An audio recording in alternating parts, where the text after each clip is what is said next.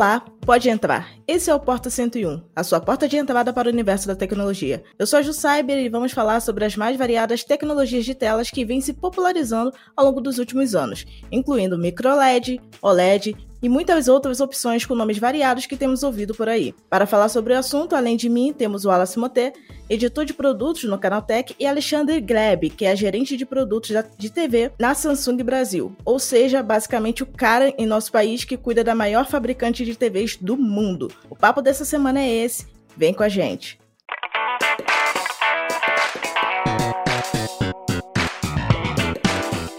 Sejam bem-vindos ao Porta 101, o nosso podcast semanal sobre um tema específico do universo da tecnologia.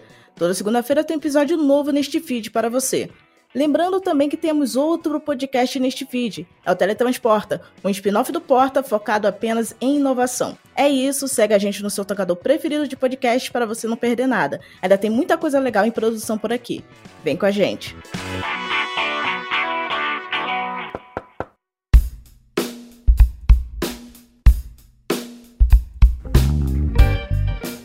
Hoje vamos conversar com o Alexandre, gerente de produtos de TV da Samsung Brasil. Mas antes da gente falar sobre o assunto que é tema do podcast, a gente precisa saber o que o Alexandre faz no dia a dia, o que um gerente de produtos faz. Fala um pouco do seu trabalho, um pouco sobre você, há quanto tempo você está na Samsung? Legal, Ju. Obrigado pela pergunta. É, tô aqui na Samsung há um ano já, né? É, parece pouco, mas aqui dentro as coisas acontecem tão rapidamente e com tanta intensidade que parece que eu tô há 10 anos, né? A gente brinca que são anos de cachorro aqui dentro, né?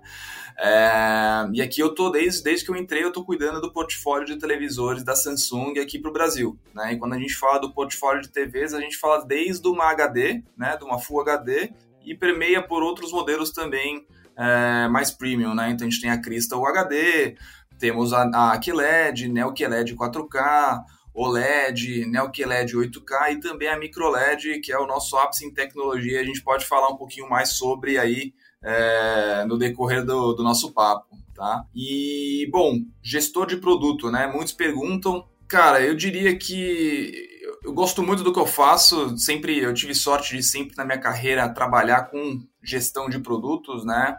E nada mais do que a gente é o pai do produto. Né? Então, nós somos os responsáveis por trazer um produto e fazer com que ele tenha 100% de é, acurácia, né, diria, no lançamento. Então a gente é responsável por trazer esse produto, verificar a viabilidade financeira, é, verificar se ele é, com, é, competitivo perante a concorrência e fazer com que tudo rode aqui dentro. Né? Então não adianta só eu trazer um produto, sendo que ele precisa de todo um trabalho para ser lançado da melhor forma possível e é, garantir que a Samsung vai lançar outro lançamento de sucesso, como a gente já tem feito aí há 17 anos globalmente falando, que a gente é líder de vendas em TV, né? Então é um trabalho muito legal e com bastante responsabilidade aqui dentro da companhia.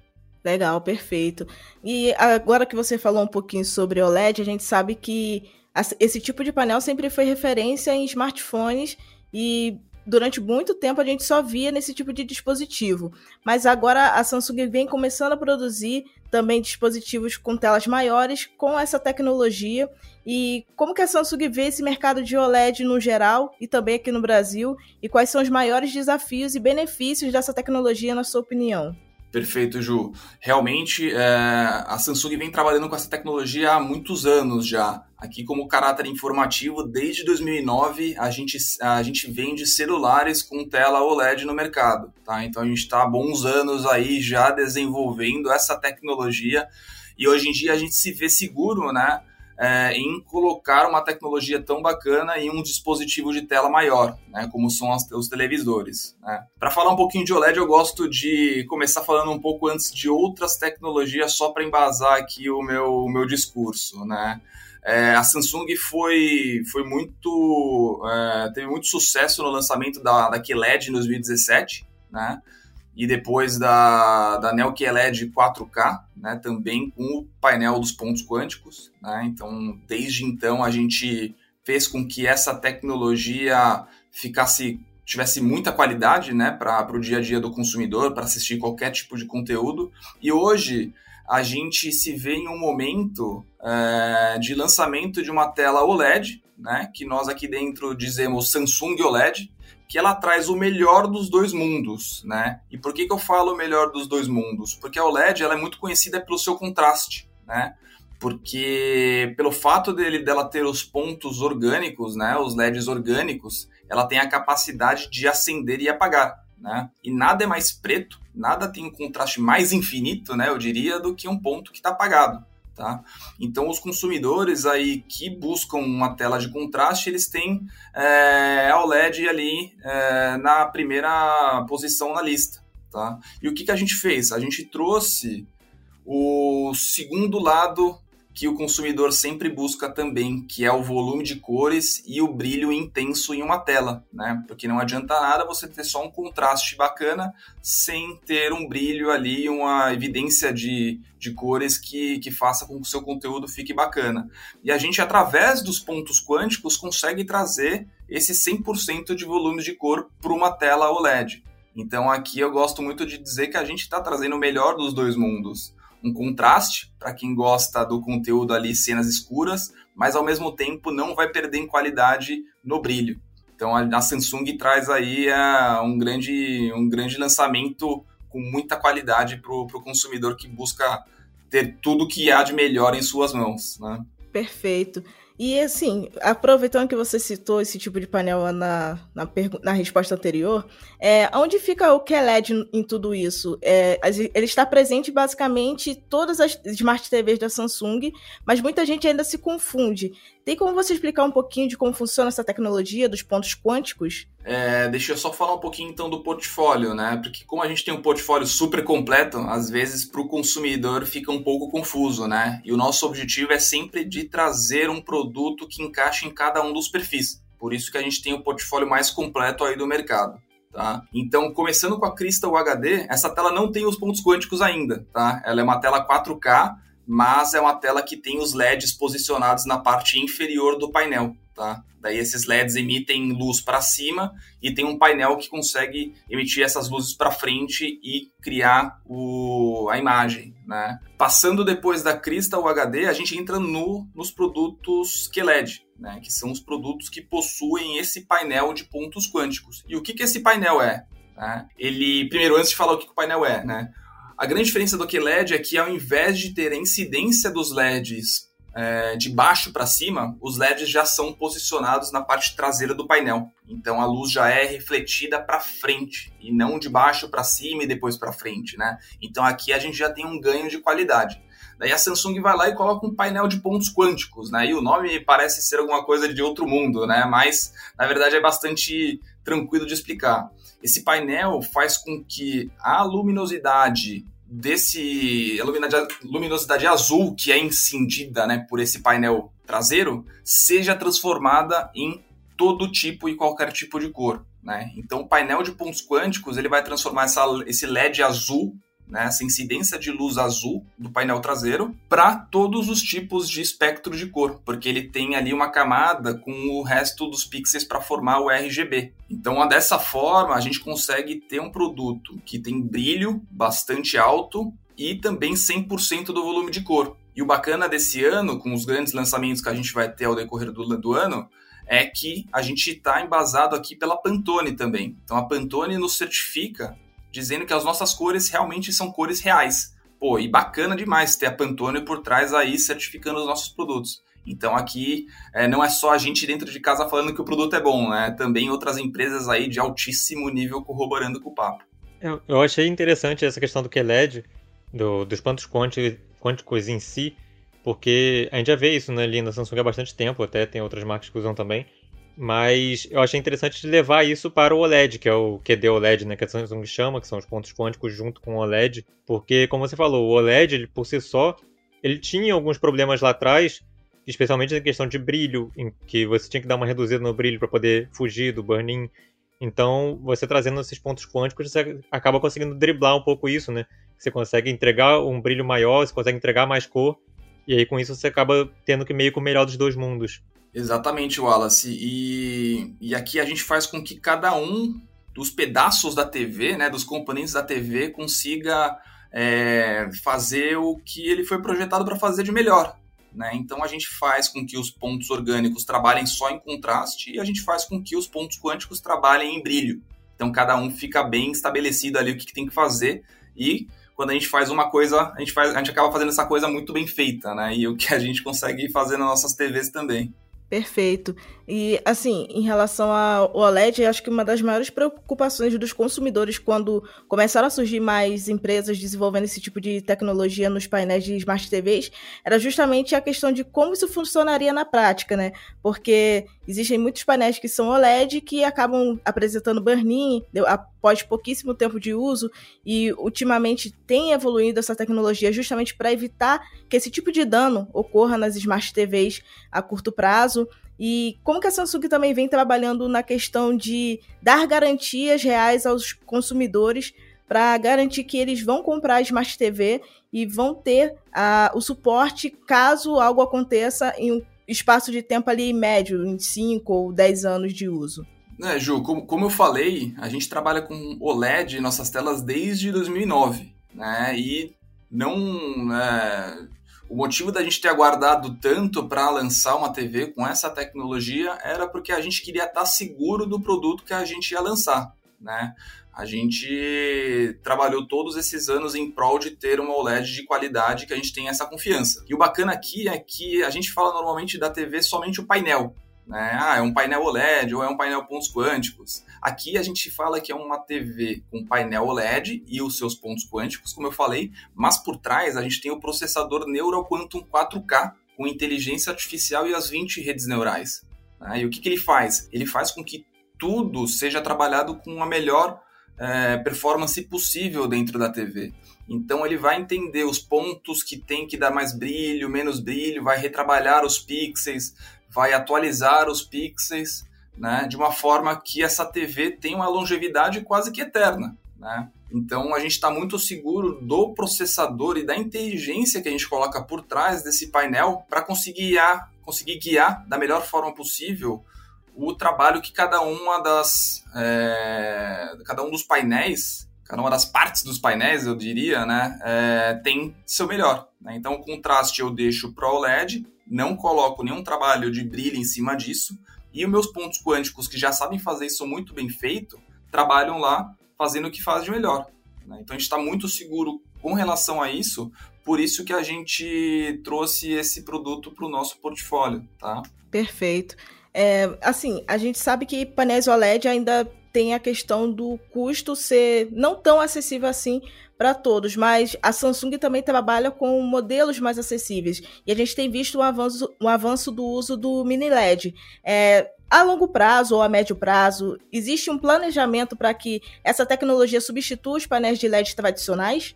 É, é, como em todo setor, conforme as tecnologias elas vão lançando, elas começam mais caras e vão ficando ali em um preço um pouco mais acessível. E aqui a gente tem algumas, alguns exemplos bastante claros até do nosso dia a dia. É, quem diria alguns anos atrás que as TVs 4K representariam quase que metade dos televisores ali que a gente tem de vendas no mercado brasileiro. Né? Há muitos anos atrás a 4K era super inacessível. Né? A gente trabalhava ali em HD no máximo. Né? E agora qualquer um consegue pensar né, em ter uma TV dessa, tá bom? É, e o que, que eu estou querendo dizer com isso? Eu estou querendo dizer que toda tecnologia tem o seu ciclo de vida e a gente entende que é, 4K já está próximo, já é realidade, que LED já é realidade também, mini LED é realidade dentro de um perfil de consumidor que busca uma televisão um pouco mais premium, né, que a gente chama aqui de super premium, e a OLED entra bem junto com isso, né? Então a gente separa muito bem aqui dentro de casa uma televisão com mini LED e uma televisão com os pontos orgânicos, tá? Elas entram dentro de um perfil super premium e realmente são uma, é uma TV perfeita para quem busca o máximo de qualidade né, o máximo de brilho, o máximo de contraste, o volume maior de cor possível para ter a melhor experiência de entretenimento dentro de casa. Então aqui, quando o consumidor for procurar para uma TV, ele vai estar super bem atendido por uma anel que é de 4K, né? E também super bem atendido se ele quiser um pouco mais de contraste ali, se ele for um cara mais orientado a, a um cinema dentro de casa, uma sala mais escura, e ele for optar por uma TV que é a nossa Samsung OLED com o contraste aprimorado. Então aqui a gente tem TVs para todos os gostos e também bolsos. Ah, isso é muito interessante. E além de toda essa questão de, de, acesso fácil a essas tecnologias, a gente também tem visto uma padronização no mercado em relação a telas 4K, é, que já estão presentes em basicamente todas as faixas de preço, e o 8K está começando a chegar um pouco mais acessível ultimamente.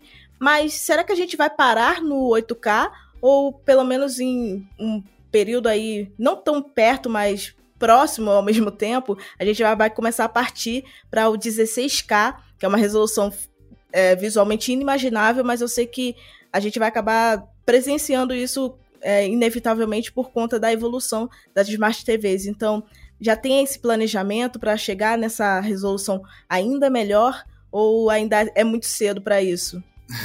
Bacana a sua pergunta, Ju. É, primeiramente, eu gostaria de falar que a Samsung está fazendo um trabalho muito forte em deixar o 8K mais acessível, né? Porque muito pensa, muito, muitas pessoas pensam que o 8K é a TV do futuro, né? Nossa, o 8K não é para agora, é para o futuro. Não tem conteúdo 8K, não tem o porquê eu comprar uma TV 8K, né? E muito pelo contrário, a gente sabe hoje em dia e a gente é, não só sabe, mas a gente acaba implementando um portfólio parrudo para embasar essa, essa, essa estratégia nossa, porque é, hoje em dia tem muito conteúdo já 8K, né? E não somente conteúdo ali de streaming, de é, filmes e outras coisas. A gente tem outras vertentes também em 8K que a gente está é, colocando muito foco aqui dentro. Né? A nossa TV, por exemplo, 8K, é a única no mercado que oferece NFT em 8K. Poxa, NFT é uma coisa super nova que está acontecendo aí, né? Aqueles tokens de obras de arte digitais que podem ser comercializados, né? Pô, a gente está trazendo isso para uma TV. Então você pode comprar um token e é, exibir na sua TV 8K. Outra coisa bacana, a gente está é, muito ligado com as empresas que fornecem placas de vídeo e a gente sabe que elas já têm várias placas de vídeo aí que já suportam jogos 8K. Posso dizer que no mínimo 28 rótulos ali de, de, de jogos já suportam essa qualidade máxima. Então, para quem não tinha quase nada ali para se embasar em 8K, eu já estou colocando vários pontos. E a TV 8K não é somente a TV com a melhor resolução disponível, ela também é a melhor TV em outros aspectos. Ela é a TV mais bonita, com nossa QN900 que tem 1.5 centímetros de espessura. Ela é também a TV mais poderosa em termos de som. Ela tem 90 watts, 6.2.4 canais, o que para uma TV é um absurdo. E também ela tem todo o processamento que vem por trás das redes neurais do processador Neural Quantum 8K. Então, na verdade, ela não é uma TV, ela é um avião, né? E ela é uma TV 8K também, na verdade. E respondendo a tua pergunta, 8K já é algo que a gente consegue. É, estamos conseguindo fazer que o consumidor entenda que já é a TV da atualidade. Eu acho que esse é um primeiro passo para 8K.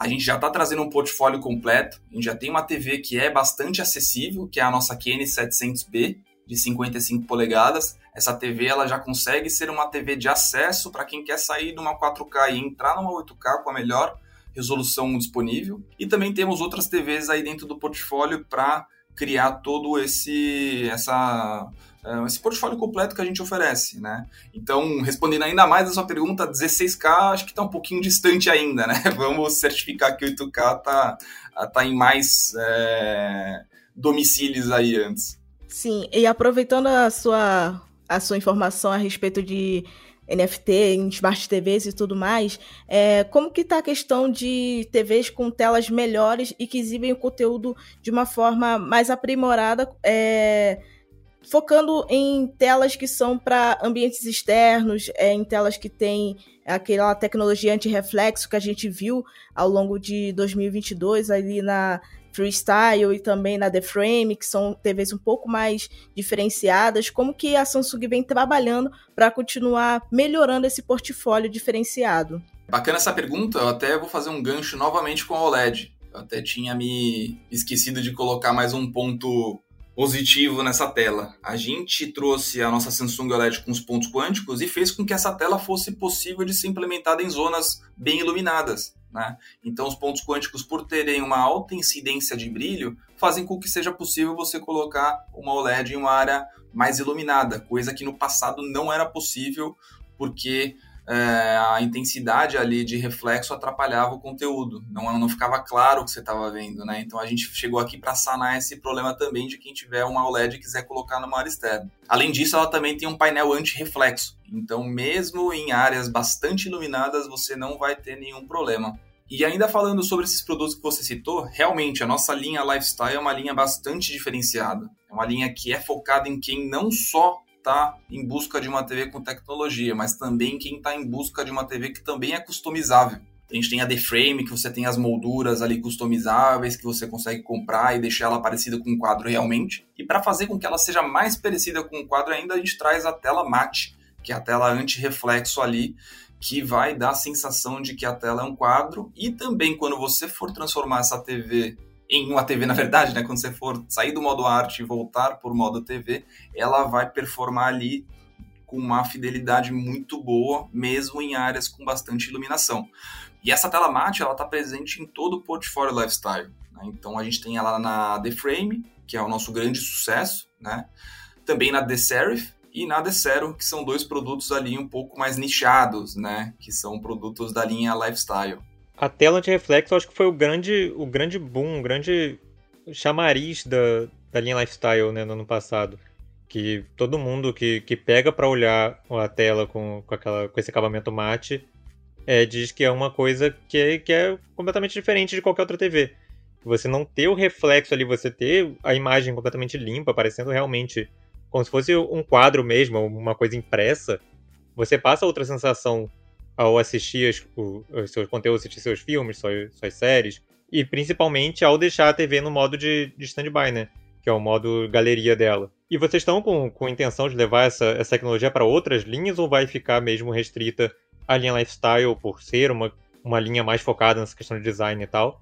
E também eu queria perguntar sobre TVs para área externa em si, tipo certificação IP55, como a gente tem na, na The Ceras, que foi lançado lá fora se tem intenção de trazer algum modelo assim no Brasil, se vão continuar com linhas nessa área. Ah, bacana. É, realmente a, a The Frame com a tela mate fez grande sucesso, né? E justamente por, pela sua implementação ali para se tornar uma obra de arte, cai super bem. Com relação ao resto do portfólio, a gente está muito bem defendido aqui pelas nossas telas anti-reflexo. Então, quando eu estava explicando ali que a nossa Samsung OLED vem com essa camada anti-reflexo, ela faz um papel muito fundamental para você ter possibilidade de implementação em qualquer é, local da tua casa, mesmo com baixa ou alta incidência de iluminação. Então, em um caráter ali mais para entretenimento, menos obra de arte, a nossa película ali anti-reflexo, ela está fazendo o seu papel super bem. Né? Lembrando também que o nosso processador Neural Quantum 4K, através do, do 100% de volumes de cor dos pontos quânticos também faz com que o, a incidência dessa luz de fora seja quase que imperceptível para o consumidor, né? Então o processador ele entende que essa zona está tendo muita iluminação, ele vai criar uma incidência maior de brilho na tela tá? Então, nós temos muita segurança em defender que nosso produto ele tem aplicabilidade 100% ali. E respondendo a sua segunda pergunta, Wallace, realmente nós temos a The Terrace lá fora, que ele tem uma, uma empregabilidade ali mais orientada para o externo, tá? Mas por enquanto não está nos nossos planos, tá, Wallace, trazer esse produto para cá. A gente já tem uma linha ali de projetores bastante é, completa, com o The Freestyle, com o The Premiere, mas esse produto em específico a gente ainda não tem planos para trazer para cá, tá bom? Mas nunca diga nunca, né, Wallace? Pois é, nunca diga nunca. é, pois é, essa, essa, essa questão de. É sempre, sempre olhar o mercado, né? Ver o que, que o mercado está pedindo, o que, que as pessoas estão querendo. A gente tem muita sazonalidade, tem. O Brasil é um país gigantesco, um país de dimensões continentais, tem muitas culturas, muita, muitos ecossistemas dentro do Brasil. Então pode ser que alguma região do país tenha uma demanda maior para esse tipo de esse tipo de TV, esse tipo de produto, e em outro não tenha, né? Então é muita análise de mercado mesmo. E aproveitando esse gancho da linha lifestyle, a gente não poderia deixar de falar também sobre os projetores e todos as, os dispositivos que atendem a essa demanda diferenciada, né? É, como que tem sido esse desafio de tentar é, mostrar ao público que dá para comprar dispositivos mais compactos e portáteis e ter uma tecnologia equivalente a uma Smart TV, só que é, carregando na sua mochila. É, fala um pouco a respeito de como tem sido esse desafio de fazer o público escolher um projetor, no caso do o freestyle que vocês têm trabalhado. Fala um pouco desse desafio, que é você conseguir convencer esse público que está mais acostumado com smart TVs de alta resolução e tudo mais, a comprarem um dispositivo portátil e garantir que eles terão a mesma qualidade ou algo bem equivalente a uma Smart TV que ficaria estática na parede ou no móvel. Legal. É, é, eu, eu sempre brinco aqui que é muito fácil vender produto bom, né? E, é, e até, até um dos fatores que fez com que o The Freestyle fizesse tanto sucesso é, no mercado brasileiro, né? Não só no mercado brasileiro, claro, no mercado global, mas aqui falando de Brasil fez muito sucesso e está fazendo muito sucesso, né? Ele revolucionou o mercado porque muitos entendiam a TV como aquela TV estática, né? Como você disse, que a gente colocava no painel, a gente colocava numa, numa parede, né? E nunca em uma TV que você conseguisse transformá-la em algo portátil. E aqui a gente consegue trazer o melhor dos dois mundos novamente, né? Então, o melhor de uma Smart TV em um projetor. E o que, que é o melhor da TV Smart TV? É ter todos os aplicativos ali, né? Então, Smart TV, é, desculpa, Netflix, Amazon Prime é, e outros aplicativos ali que a gente usa de streaming e ter a possibilidade de transportar esse dispositivo. Né? Então imagina você em uma situação que você tem uma casa de praia, mas você não tem uma TV lá. Você pode simplesmente transformar o teu, transportar na verdade, né, o teu projetor de um local para o outro e você, na verdade, vai ter uma TV de até 100 polegadas. Então, dependendo da distância que você está do projetor com a parede, é, pode chegar até 100 polegadas. E você vai ter uma experiência também com som embutido ali 360 graus e uma experiência de Smart TV sem precisar ter que parear um celular. Porque normalmente, né, e a percepção que o consumidor tinha de projetor até então era um projetor com baixa qualidade em resolução e que te dava um trabalho a mais porque você ia ter que parear um celular, você ia ter que colocar um aplicativo externo para trabalhar. E aqui não, aqui a gente traz uma comodidade tão grande que o consumidor não precisa fazer mais nada, só conectá-lo na tomada e assistir ao conteúdo é, no teu streaming preferido. Né? Então aqui é uma bela de uma solução e está tendo muito sucesso, principalmente ali na, na geração Z, que curte essas coisas que podem às vezes fazer um, um, um stories legal, né? Transformar isso no TikTok, né? Então tem muita gente trabalhando com o The Freestyle. E até outra empregabilidade também, né? A gente vê muitos médicos utilizando o The Freestyle em seus consultórios para mostrar exame para os pacientes, né? Então olha como um produto ele atende desde a geração Z até os médicos. Um produto compacto, com resolução é, Full HD, que consegue te entregar muita coisa com muita qualidade. É, eu acho que o, o The Freestyle foi um dos grandes produtos lançados pela Samsung nesses últimos anos. Eu vi alguns casos de uso dele, como pessoa usando para pintar parede. Você simplesmente projeta a linha ali pinta. Você não precisa ficar usando esparadrapo, essas coisas. Você se projeta ali na, na parede e consegue pintar com as formas que você quer e tal. E teve um amigo meu que, que ele tem o freestyle. E ele viajou com a, com a esposa para um final de semana na pousadinha. Só que choveu, basicamente, o tempo inteiro. Então ele não tinha muito o que fazer. E aí ele tava com o freestyle dele, ele ficou. fez um cinema lá, ficou, ficou assistindo filme durante a chuva e tal. Então tem, tem alguns casos de uso bem engraçados que você vê os, os tipos de, de possibilidade, né? É, exatamente, Wallace. E, e, essa empregabilidade que o teu amigo fez para pintar é, mostra um dos outros pontos fortes que eu não citei ainda sobre o The Freestyle, né? Que é o autonivelamento e o autofoco. Então, é, eu até tenho um exemplo bastante bacana disso. Eu morava em um apartamento e eu levei um The Freestyle para testar. E eu coloquei o The Freestyle na parede, né, mostrando o conteúdo que eu estava assistindo. E eu descobri que a parede era irregular por conta do meu The Freestyle. então, acho que para essa aplicabilidade ali também é bastante interessante. Eu nunca tinha ouvido falar dessa, desse auxílio para pintor. Nossa, descobrir que a parede está desnivelada por causa do projetor é, é novidade mesmo. É, dispositivos inteligentes ajudando até na parte arquitetônica da casa.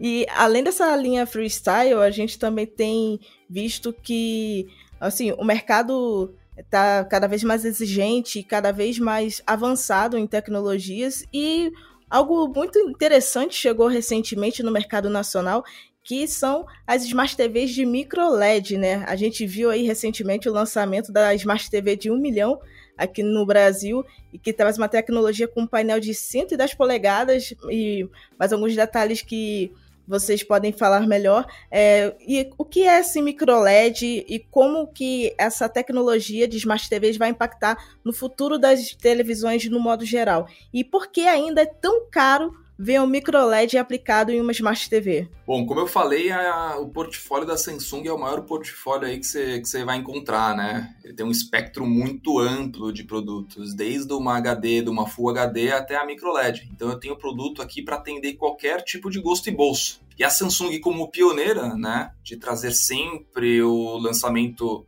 mais bacana, né, as tecnologias mais novas, a gente traz o microLED também aqui para o Brasil tá? E o que, que faz que o micro, com que o microLED seja tão especial, né? Muitos me perguntam, poxa, ele é uma TV, né? E custa um milhão de reais, por quê? Nossa, eu, como eu falei, é muito fácil vender produto bom, né? Então aqui para explicar esse produto a gente fala com a boca cheia. Bom, microLED, o que que ele é? Ele tem 24 ponto milhões 24,9 milhões, desculpa, de micro LEDs em uma tela de 110 polegadas. E porquê que é tão importante esse número 24,9 milhões? Porque ele quer dizer que em uma tela, mesmo sendo 4K, eu tenho 3 micro LEDs para cada pixel. Né? Então, na verdade, eu tenho três subpixels que formam um pixel. Então, eu tenho o acendimento individualizado de cada um dos subpixels que formam um pixel tá? E aqui é muito pixel falando, né? Muito tecnês, mas vamos deixar isso mais claro. É, Para formar um LED, né, a gente tem o RGB, que é o Red, Green and Blue. Né? São as três cores ali que conseguem criar outras cores e criar o conteúdo como a gente vê.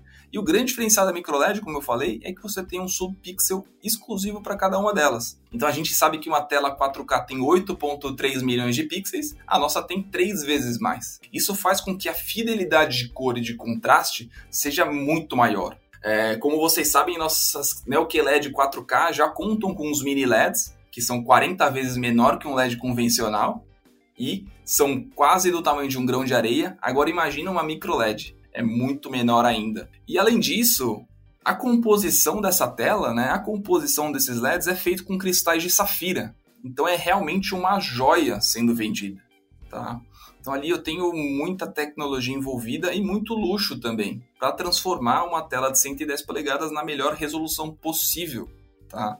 E nem precisamos falar de todo o processamento que tem por trás. Nós temos também o Neural Quantum 4K, que é o grande processador, né, é, carro-chefe da companhia aqui, que faz com que todas as coisas sejam feitas da melhor forma possível com as redes neurais e a inteligência artificial. E o mais bacana disso é que tudo funciona de uma forma muito bacana para te gerar o melhor conteúdo possível com a melhor experiência em uma tela de 110 polegadas e apenas 2.5 centímetros de espessura. Então imagina só, 110 polegadas com 2.5 centímetros. É realmente um cinema dentro de casa.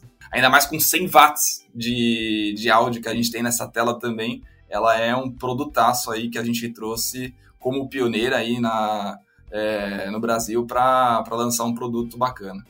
Eu, eu cobri o, o lançamento da, da, dessa tela microLED e é uma coisa que eu pensei foi, é, realmente é uma TV de um milhão, as pessoas vão, vão bater nesse número, não adianta, mas tem coisas que realmente, quando você para para pensar no, no quão, o quão disruptiva é a tecnologia do microLED em relação ao que a gente tem no mercado hoje, vai ser caro, não tem o que fazer. Porque se você pegar tempos atrás, as telas OLED mesmo, você tinha modelos nessa casa, nessa casa de 100 polegadas de, de 200 mil, 300 mil reais. Então, você ter o micro LED nessa capacidade com o preço mais alto é, é o normal, é o esperado. Além de tudo mais que você falou, ele tem um sistema de áudio muito robusto, ela tem essa questão da borda que é praticamente inexistente. Você vendo ali a, a TV ao vivo é basicamente uma tela e pronto, não tem borda, você não vê borda.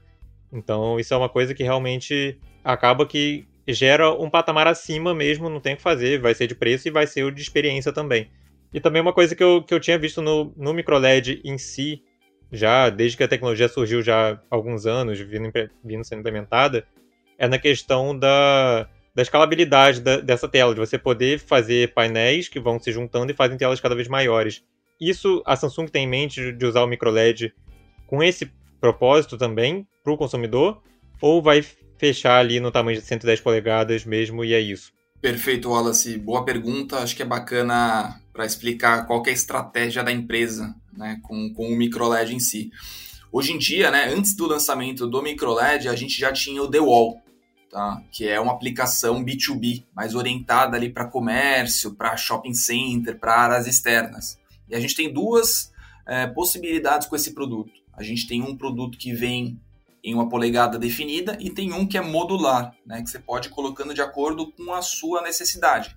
Você vai colocar uma placa é, externa para orientar o trânsito, talvez você precise ela de tal tamanho e tal formato. Então isso é possível com a The Wall. O que, que a gente fez? A gente conseguiu trazer esse produto para o dia a dia do consumidor dentro de casa. Tá? E esse é um dos grandes diferenciais do microLED. E como que eu consegui fazer isso, né? Como que a gente, como Samsung, conseguiu trazer isso para o âmbito, âmbito residencial? A gente aproximou a distância entre os pixels. Tá?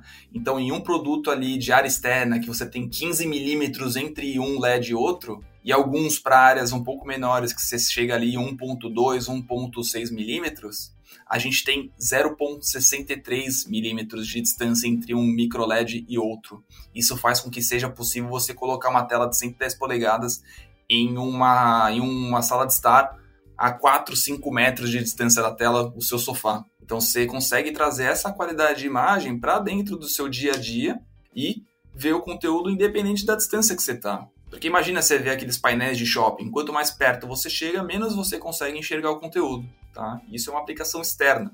A gente trouxe isso para uma aplicação interna. Então a gente pode falar que se você tiver uma micro LED, você realmente tem um produto que é aplicado em estrada, em shopping, só que feito de uma forma muito mais é, é, afinada, né, para você ter isso no seu dia a dia dentro da tua casa. Né? Então, se a gente for parar para pensar, as coisas começam a fazer sentido aqui, né, o valor desse produto com tanta tecnologia embarcada. É, eu acho que é o mais perto que a gente tem hoje em dia de ter um cinema em casa verdadeiramente, verdadeiramente dito, né? Que a tecnologia de cinema é justamente o que você falou. Você tem uma tela gigantesca, mas que se você chegar muito perto ali, você não vai ter essa qualidade toda. Tem que, quanto mais para trás você fica, melhor ali a sua, a sua definição. Então você tem literalmente ali uma tela muito grande na sua sala que você vai enxergar como se você estivesse no melhor lugar do cinema o tempo inteiro, né? Exato, e não tem lugar melhor do cinema do que na sua própria casa, perto da sua geladeira, perto do seu banheiro, né? Sem ninguém para você ter que fazer fila, né? é, podendo pausar o filme de quatro horas, né, no meio, pra você poder fazer essas coisas. Exatamente. Imagina assistir um Avatar no micro LED dentro de casa. Maravilha. É, esse aí é o sonho que, infelizmente, poucos vão poder ter agora por enquanto, né? Mas quem sabe daqui a um tempinho, como você falou, tecnologia é uma coisa que vai se popularizando, vai barateando o custo. Então, esse é só o começo, né? A gente tem essa TV de um milhão, mas esse é só o começo, daqui a um tempo, quem sabe ela não tá no preço mais acessível pro resto do pessoal. Exatamente. É, o Alexandre falou um pouquinho a respeito dessa questão tecnológica dos painéis e tudo mais, mas eu percebi que ao longo de toda a conversa você falou muito também da parte de software, né, do chipset e de como isso tudo é alinhado com a tecnologia do painel para fazer com que a Smart TV realmente seja inteligente. E ao longo dos últimos meses, a gente tem visto um boom de informações a respeito de inteligência artificial. E como que a IA tem ajudado nas Smart TVs da Samsung para elas ficarem ainda melhores e mais inteligentes para a experiência geral do público ser ainda melhor. Realmente, a inteligência artificial está super em alta e eu gosto muito de falar em processador, porque quando eu converso com amigos, com familiares, né, com, com pessoas aí que a gente vai, vai vendo aí ao longo da vida, muitos desconhecem que processador também é algo que está dentro da sua TV. Né? Muitos pensam que processador só está dentro do smartphone, só está dentro do seu laptop, né, do seu, é, do seu notebook. E realmente a gente tem um processador por trás de tudo que você assiste em sua Smart TV Samsung. E nada melhor do que falar do Neural Quantum 4K, que é um processador que realmente traz essas 20 redes neurais através da inteligência artificial. E como é que a gente tangibiliza isso para o consumidor, né? Como é que a gente fala que tem IA dentro de uma TV? Bom, é bem fácil e eu vou falar para vocês aqui. A IA é fundamental para te disponibilizar a melhor imagem, a melhor resolução possível. Como que ela faz isso? Através do upscaling. Tá? Então, muito se fala de upscaling e ele é trazer o conteúdo para mais próximo possível da é, resolução nativa da TV. Então, por exemplo, se eu tenho uma anel QLED 4K, com esse processador que faz o upscaling, ele vai transformar qualquer conteúdo, mesmo em Full HD, em HD, para próximo do 4K. E ele faz isso através do processador. Tá? Então você tem aqui as 20 redes neurais identificando frame por frame, cena a cena, para trazer a melhor forma possível para preencher essas lacunas ali de, de pixels que faltam né, para o conteúdo chegar perto de 4K, para daí te fornecer uma, uma experiência única. Outra coisa bacana também que o processador faz através da inteligência artificial, que é o upscaling de HDR. Aqui a gente chama de remasterização de HDR, que é brilho e contraste. Tá? Então aqui a gente pega qualquer conteúdo mesmo em SDR que não oferece ali uma amplitude boa, né, de, de brilho de contraste e traz para próximo ali do HDR máximo, tá? Então eu tenho também esse upscaling em brilho. Bom, falei bastante de imagem, mas a gente não sabe que também o processador trabalha em prol do som e do áudio do teu conteúdo. Então a gente tem várias outras coisas que o processador trabalha em prol de transformar a tua casa em um cinema. O que, que ele faz? Remasterização de áudio. Ele vai pegar aquele conteúdo que tem muitas falas, né, e poucos efeitos sonoros e Lembra aquele. Até uma pausa aqui. Lembra quando a gente está assistindo um conteúdo que tem muita gente conversando, bastante diálogo, e de repente estoura uma bomba, que você tem que sair correndo para procurar o controle, que você vai acordar E correndo para baixar o volume, que do nada começa a ficar tudo alto explodindo. Exatamente. Essa TV ela tem uma inteligência que ela fala: opa, aqui é a hora de eu dar uma diminuída nesse som, porque eu sei que vai causar ali um susto na galera, né? Então, mesmo não é, mesmo tendo uma intensidade, ele vai lá e remasteriza esse som para não ficar tão diferente do que você estava acostumado ali com seus diálogos, tá? Isso faz com que o som fique muito mais claro, né? Os diálogos sejam muito mais refinados e a qualidade do teu conteúdo seja muito legal, sem susto, né? Porque às vezes a gente coloca o som bastante baixo por conta disso e não consegue nem escutar o diálogo. A TV, através do processador, ela vai fazer essa remasterização ao longo do filme, aumentando ou diminuindo o som de acordo com o que está acontecendo na, na cena. Né? Então isso é muito legal. Outra coisa também, a gente tem uma tecnologia chamada som em movimento em nossas TVs. O que, que é o som em movimento? É você ter a percepção que o som está vindo da direita para a esquerda, de baixo para cima, né? E como é que faz isso? Faz através dos alto-falantes da TV. Imagina, um carro tá vindo da esquerda para a direita. Primeiro os alto-falantes da esquerda vão gritar e depois os da direita vão gritar. Então isso faz com que a cena fique muito mais realista. E como é que ele faz isso? Através também do processador. É, outra coisa legal também, sincronia sonora. Muito, é, muito se ouve ali, né, que quando a gente compra um soundbar convencional, a gente acaba perdendo os speakers, né, os alto-falantes da tela. Isso é muito chato, né? Porque imagina, você compra uma TV ali com os 90 watts de potência que eu falei mais mais, é, mais cedo, e você acaba perdendo esses 90 watts porque você coloca um soundbar ali que não tem essa sincronia sonora, né? O que, que a gente faz? A gente traz isso para os nossos produtos, tá? Então, todos os soundbar da linha aqui tem sincronia sonora. O que, que é isso? É fazer com que os alto-falantes da TV permaneçam funcionando em sincronia com os do soundbar. Então eu consigo criar uma sensação ali muito maior de 3D em todo o conteúdo que é, que é reproduzido ali no vídeo, tá? No filme. E isso é muito mais aprimorado através do Dolby Atmos, tá? Então nossas telas têm Dolby Atmos nosso soundbar tem Dolby Atmos, isso aí cria uma atmosfera muito bacana, tá? Então, olha como eu falei bastante coisa aqui de processador, né? Muitos nem sabiam que tinha um processador dentro das suas TVs, né? Isso aqui é bastante informativo. Com certeza. Essa, essa parte de processador é interessante porque, é como você falou, muita gente nem sabe o que acontece e isso influencia demais. Você, a gente tinha até pouco tempo, até, até pouco tempo atrás, TVs que engasgavam quando você ia mudar o conteúdo, TVs que o upscaling não ficava legal, que essa questão de, de filtrar o áudio, fazer o nivelamento do áudio também não ficava tão legal. E isso tem melhorado muito nos últimos anos com esse trabalho de inteligência artificial, de redes neurais que vai, vai aprimorando ali o processamento, né? Que você tem os processadores mais poderosos que conseguem fazer esse tratamento melhor do áudio, do vídeo e também das partes de, de redes, que também é muito importante, né? Conseguir lidar, especialmente a gente está hoje em dia na época de streaming de, de vídeo adoidado, streaming de jogos, que a gente tem na, nas TVs de Samsung também. É, a parte, o processador é, é a peça-chave de tudo, ele é o cérebro que vai lidar, lidar com isso tudo, né? Exatamente, Wallace. E até pegando um gancho com o que você falou, é, as televisões da Samsung têm streaming de jogos também, né? E olha que bacana isso. Através do Samsung Gaming Hub, a gente tem com exclusividade o aplicativo da Xbox dentro da sua TV, Smart TV Samsung. E o que, que isso quer dizer? Você não precisa mais comprar o seu console para jogar os seus jogos aí de última geração. Você consegue, através da sua TV, com o aplicativo da Xbox, pagar uma assinatura do Game Pass Ultimate e ter acesso aí a mais de 500 jogos. Tá?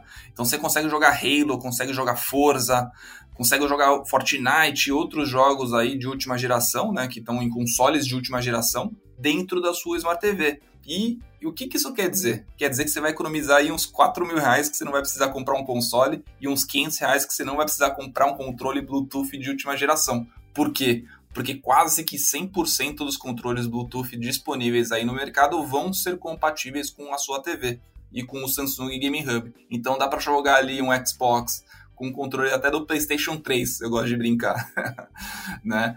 E isso é algo que é muito novo para o consumidor também, né? Porque quando que o consumidor foi pensar que era possível jogar em tempo real, multiplayer também, com outros amigos, né? Através do streaming e direto de uma TV. Né? E a gente trouxe isso em primeira mão, né? como sempre a Samsung sendo pioneira aí em tudo que é, que é inovação de mercado, a gente traz ali o Xbox com exclusividade dentro das nossas telas Samsung. É, e isso é sensacional porque a experiência de uso é fora de série. Para quem está um pouquinho por fora, o Game Hub basicamente é a possibilidade de você utilizar a sua Smart TV para jogar os jogos de Xbox. É claro que você tem que pagar a mensalidade, mas é um valor tão irrisório que vale a pena pela quantidade de jogos que você tem acesso, porque a biblioteca de jogos da Microsoft é gigantesca. E quem assina já o Game Pass sabe, sabe disso. Então, quando pega esses jogos e coloca numa Smart TV para você jogar na nuvem sem precisar instalar nada e fazendo conexão com qualquer dispositivo que você tem em mãos, um controlezinho, um Bluetooth, mais básico que seja, você vai conseguir ter aquela experiência de jogo e conseguir também usufruir das tecnologias que a Smart TV da Samsung tem ao seu favor na hora da jogatina. E isso para mim foi um ponto de partida para que outras marcas também se inspirem nisso e também entreguem essa possibilidade para o público, porque realmente é sensacional. Né? E muitos me perguntam também, pegando esse gancho, poxa, toda essa tecnologia aí deve demandar muito inter internet, né? Poxa, eu vou ter que comprar o melhor plano aí das companhias é, de, de, internet, porque isso aí vai ser, vai exigir muito, né? E muito pelo contrário, pessoal. 150 mega aí já garantem uma bela jogabilidade, tá? Com latência super baixa. A gente fez bastante teste aqui, né? Em que a gente colocava os consumidores para jogarem no Game Hub e não avisava. Né? E a pessoa achava que estava jogando num console Xbox. E falava, nossa, que experiência bacana, mas por que, que você está fazendo eu fazer isso? Eu sempre joguei console. Né? Daí a gente pausava a pessoa e falava, olha, você está vendo o console em algum lugar? Não tá. Você está jogando na nuvem, você está jogando no servidor dos caras da Microsoft. Né? Olha o quão bacana é isso. E o mais legal ainda é que toda essa tecnologia não é só encontrada numa micro LED, por exemplo, que é uma TV super cara. Ela é encontrada no portfólio inteiro tá? Então, desde uma crista UHD, que é a nossa 4K de acesso, a gente vai ter o Samsung Game Hub, tá? Então, você pega uma TV ali de R$ 2.000, 2.500 reais, na verdade, você está comprando um produto 2 em 1, um, tá? Você está comprando um produto ali que ele, que ele vale equivale como se fosse um produto de 6 mil reais, 7 mil reais, né, com o console da Xbox. E digo mais, ele é um produto 3 em 1, porque desde o nosso produto de entrada, que é a CU7700, ele vem com a Alexa integrada tá? Então você vai ter um produto ali que ele é uma TV, obviamente, é um console da Xbox, é também um assistente de voz. Então olha só o que a TV transformou, né? É aquele negócio, né? A TV deixou de ser, já tem um tempo, só o lugar que você liga para assistir filme. Ela virou meio que realmente a central de, de entretenimento da casa e central de controle também, quando você falou. Tem Alexa, eu posso controlar as luzes, controlar, olhar a, a câmera da garagem, posso mexer com tudo diretamente da TV. Não preciso mais ficar com, com a caixa de som ali, com, uma eco para fazer esse tipo de coisa. A TV virou meio que a central de fato da casa, né? Exatamente, a gente fala que a TV é o hub de entretenimento da, do, do, nosso consumidor, né? E através do aplicativo SmartThings, que é o nosso aplicativo de internet das coisas, você consegue pegar todos os seus dispositivos conectados na sua casa e mapeá-los dentro da sua TV. Né? Essa função é super nova, chama 3D Mapping é, e você consegue colocar todos os seus dispositivos conectados como se eles estivessem em cada um dos seus é, cômodos dentro de casa. E você consegue saber o que, que cada um está fazendo e até o quanto que cada um está é, utilizando de energia, né, consumindo de energia. Tá? Então você sabe qual que é o vilão da conta de luz no final do mês. Se é aquele ar-condicionado no quarto do seu filho, se é a TV da sala, você consegue saber com quase 100% de acuracidade quanto que cada dispositivo está gastando de energia ali e, consequentemente, de dinheiro. então, como eu falei, a TV ela se transformou ali em uma coisa gigantesca né, em termos de tecnologia. Isso aí que você falou é engraçado, porque eu tenho aqui uma lave seca da Samsung, a Q, Q70T, acho que é isso o nome. É, não, Q11T, aliás, a Q11T. Que ela envia, ela tem inteligência artificial, ela tem conectividade, e aí eu tô lá assistindo uma coisa na TV, eu tenho a The Frame aqui na sala, e aí eu tô lá assistindo e chega a notificação, ó, sua roupa, seu ciclo terminou que você terminou de bater sua roupa. E aí eu tenho alguém aqui em casa que não tem, não tá familiarizado com isso, a pessoa se sente em 2050. Que, porra, você tá. A, a sua máquina de lavar tá mandando notificação pra sua TV que, que acabou de bater a roupa, como é que funciona isso? E é uma coisa simples até. Estão as duas conectadas na internet elas se comunicam. É uma coisa que, se você parar pra pensar, é uma coisa simples, mas que pros dias atuais já é, já é revolucionário. Exatamente. E o diferencial dos nossos produtos e também do SmartThings é que ele consegue se comunicar com dispositivos de outras empresas também, tá? Então a gente não fica é, fechado no nosso ambiente de produtos, tá? A gente também consegue se comunicar com luzes, com cortinas que sobem e descem de acordo com o comando, porta de garagem, porta de casa, né? Então a gente tem ali um espectro de produtos que são compatíveis com os SmartThings muito amplo. E isso faz com que o nosso aplicativo seja o grande diferencial ali é, perante os concorrentes. Porque você consegue criar cenas, consegue criar rotinas com seus produtos da Samsung, obviamente, e incluir produtos paralelos ali que você usa no seu dia a dia, né? Imagina você chegar em casa, ligar a sua TV e as cortinas fecham automaticamente. Você não necessariamente precisa da Alexa para fazer isso. Você consegue fazer através dos SmartThings. Sim, sem contar que é, a gente hoje em dia a gente está vendo que as Smart TVs estão realmente inteligentes, como é a promessa delas desde o início, que elas foram anunciadas lá em 1900, 2000, bem lá no início do século 21, né? Na verdade. Então, hoje em dia a gente está conseguindo ter essa esse englobamento de informações que a Smart TV consegue não só ser um dispositivo que te proporciona entretenimento, mas também te dá o controle em diversos âmbitos diferentes da casa. E, assim, é, falando a respeito dessa evolução tecnológica e tudo mais, a gente também vê que não só a tecnologia das Smart TVs evoluiu, mas também o formato de muitas Smart TVs vem evoluindo ao longo dos últimos anos. A Samsung vem trabalhando bastante com diferentes tipos de tela e temos agora também as telas flexíveis, né, que são dobráveis e enroláveis, em diferentes tamanhos e formatos. E você poderia dar um adianto aí sobre essas inovações que estão sendo é, desenvolvidas e o que a gente pode esperar para os próximos produtos com esses formatos mais livres de construção e também se há expectativa de talvez uma Smart TV enrolável ou até mesmo dobrável chegar aqui no Brasil em algum período, se há a possibilidade de chegar ali perto do valor da microLED ali de um milhão ou seria algo um pouco mais acessível ao público?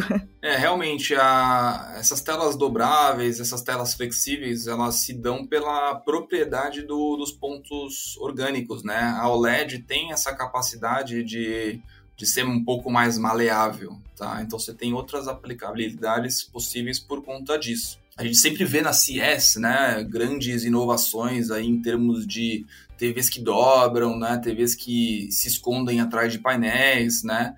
É, e sim, tem, tem várias outras formas de você trazer essas aplicações para o teu dia a dia. A Samsung no passado ela lançou, né? Você teve no mercado ali telas curvas, né? Só que essa tela acabou caindo em desuso, né? Tanto que a gente descontinuou. Então, por conta disso também, de outros fatores ali também de tecnologia, de custo, né? De tendência, a gente, por hora, né? E eu sempre falo que nunca diga nunca, né? A gente, por é, a priori, não pensa em trazer um produto tão inovador assim para o nosso dia a dia, né? A gente já traz uma super micro LED ali que é o baita produto inovador aqui para o nosso portfólio, mas nada maleável e nada dobrável. É, essa onda de telas curvas foi. aconteceu muito ali, especialmente em 2014, 2016, ali, aquele período mais ou menos ali. Inclusive, minha mãe tem uma, uma curva da, da Samsung na sala dela, funciona até hoje, tá, tá lá funcionando e ela não, não pretende trocar. Tem o Tizen, tem os aplicativos lá instalados, então para ela serve, então ela tá feliz com, com aquela. Mas essa questão de telas dobráveis, telas enroláveis, é como você falou, eu, eu já fui na CIES, eu já cobri CIES e eu vi também esse tipo de inovação de TVs que se, se enrolam e se escondem dentro do rack, e mas que acaba não sendo uma coisa muito viável para o dia a dia, como a gente falou. Porque o custo é alto, a manutenção é alta, é, tem muitas coisas envolvidas, questão de logística. Como é que você vai jogar isso no mercado se você não sabe como é que vai ser a aceitação? Tem muito estudo de mercado por trás para você poder preparar uma equipe que vai estar responsável por aquele produto, porque não é só lançar o produto. Você tem que ter assistência técnica, você tem que ter vendedor que está capacitado para poder falar sobre ele, você tem que ter toda uma equipe em volta ali para poder vender aquele produto e fazer aquele produto ter um pós-venda também digno. Então, eu acho que é bom esse, essa questão de estudar bem o mercado antes de lançar, mas eu gostaria de ver outras formas de telas da Samsung, porque eu gostava de ver as telas curvas e coisas mais exóticas, assim. É, bacana, vamos, vamos aguardar as cenas dos próximos capítulos, né? Nunca diga nunca. Pois é.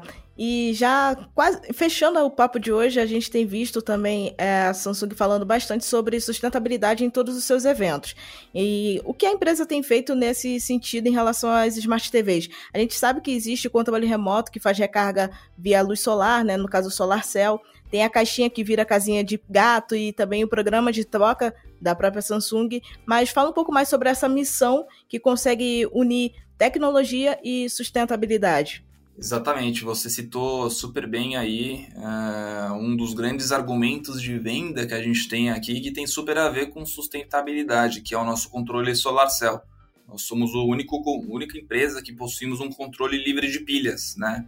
E imagina quantas pilhas você usa ao longo da sua vida que não vai precisar mais e não vai ser desperdiçado aí para a natureza. Esse mesmo controle ele é feito com um terço de plástico aí renovado. É um plástico que foi encontrado nos oceanos, a Samsung pegou e produziu esses controles. E esse ano o controle vai estar tá menor ainda, né? Ou seja, menos plástico utilizado. Outra coisa bacana também são as caixas que a gente não tem mais o uso de tinta nem de grampo. As nossas caixas são monocromáticas e tem ali a cola ao invés do grampo para selá-las, né? ou seja, muito mais sustentável. Isso também entra dentro do nosso processo produtivo. Né? Ainda hoje, cada vez mais, a gente trabalha com, é, com chapas de aço mais finas para utilizar menos é, aço. Trabalhamos com moldes que são reutilizáveis entre, a, entre os catálogos, né? Entra ano, sai ano, o molde continua sendo o mesmo, tá? Então você não tem ali um desperdício de ferramental. É, também estamos trabalhando através do Recém né, que é uma iniciativa de diminuir a nossa pegada de carbono e outras coisas também que eu falei para vocês através do SmartThings, por exemplo, né, que tem essa função aí de energy saving, que faz com que você perceba qual é o gasto dos seus dispositivos para justamente você gastar menos. Né? Então, em todos os lados, a Samsung está olhando como ser mais sustentável, como transformar os seus consumidores em consumidores mais sustentáveis. E a gente sabe que isso leva tempo, mas a Samsung tem trabalhado em prol disso há bastante tempo já para trazer isso para o dia a dia do consumidor. Sensacional. E assim, aproveitando que o Wallace está aqui, eu sei que ele é pai de gatos também, além da Lavínia. É, você utilizou aí a caixinha para fazer casinha de gatos da sua Smart TV? É, uh, eu usei a caixa da The Flame, eles destruíram em, sei lá, uma semana eles destruíram a caixa, eu tive que jogar fora de qualquer forma. Mas, porque gato, aqui eu tenho três, né? Então imagina como é que fica a guerra quando chega uma caixa para eles poderem destruir. Mas a questão do controle eu achei bem legal. De, acaba que aqui em casa eu acabo carregando ele mais no USB do que no na, na luz solar, propriamente dita. Mas já é um adianto muito grande, você não tem que ficar comprando pilha o tempo inteiro. Então, essa foi uma coisa que eu achei bem bacana de, de mudar no controle, você ter uma bateria própria para ele. Exato, e é um controle muito mais minimalista ali, né? Com, com as funções ali bem claras, né? Então tem agradado muito, muito, muito o nosso consumidor. Tanto que a gente está trazendo o Solar Cell desde, a, desde o nosso modelo de entrada, que é a CU77, tá?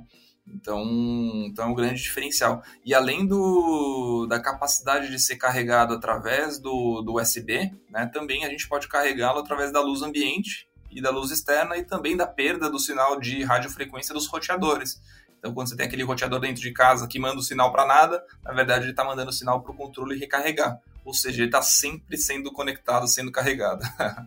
Essa questão do, do carregamento para o Wi-Fi, eu, eu lembro eu fui num summit da Qualcomm é, sobre redes wireless em geral, 5G, Wi-Fi. Foi em 2018, 2019, eu acho, que eles estavam começando a falar sobre isso. E eu achei uma coisa, pô, é, é de outro mundo, é anos 3000. Você carregar uma bateria por Wi-Fi. E você vê isso chegando agora, já 2022, 2023, nas em controle de televisão, é, é disruptivo, é coisa que muda completamente a forma de você usar. Você não vai ter mais se preocupar em, em carregar, né? Porque ele vai ficar o tempo inteiro ali puxando o Wi-Fi e vai usar para isso. Exatamente, algo disruptivo e a Samsung trazendo aí com pioneirismo, né? Bem bacana de se ver. É pioneirismo e, graças a Deus, assim, pelo menos nesse primeiro momento, é a, é a única que traz. Então, quem compra as Smart TVs da Samsung tem aí esse diferencial que pode esfregar na cara dos amiguinhos que ainda utilizam pilha no dia a dia. é, mas pelo lado sustentável, a gente pensa que. Espero que todas um dia tragam isso, né? Pra gente ter Sim. zero uso de pilhas em nossos controles do mundo inteiro, né? então a gente tem esse olhar também, né? Sim, é o ideal. É bom que a gente caminhe para esse futuro, né?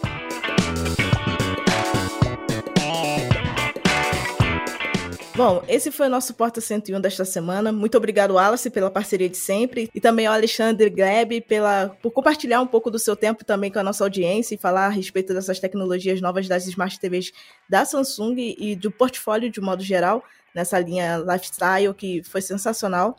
E mais uma vez, lembrar vocês que nós começamos o assunto por aqui, mas é legal quando vocês trazem novas informações. Então, entre em contato com a gente pelo podcast canaltech.com.br para que a gente saiba o que vocês têm a dizer. E lembrando também que esse programa é feito por uma equipe super dedicada. Quem produz e roteiriza é o Wallace Moté, a edição é de Vicenzo Varim e a apresentação sou eu, Ju Cyber. A revisão de áudio é da dupla Mari Capetinga e Gabriel Rime. A trilha sonora é uma produção de Guilherme Zomer e as capas são artes lindas feitas por Rafael Domini. Um beijo e até a próxima segunda-feira. Tchau, tchau.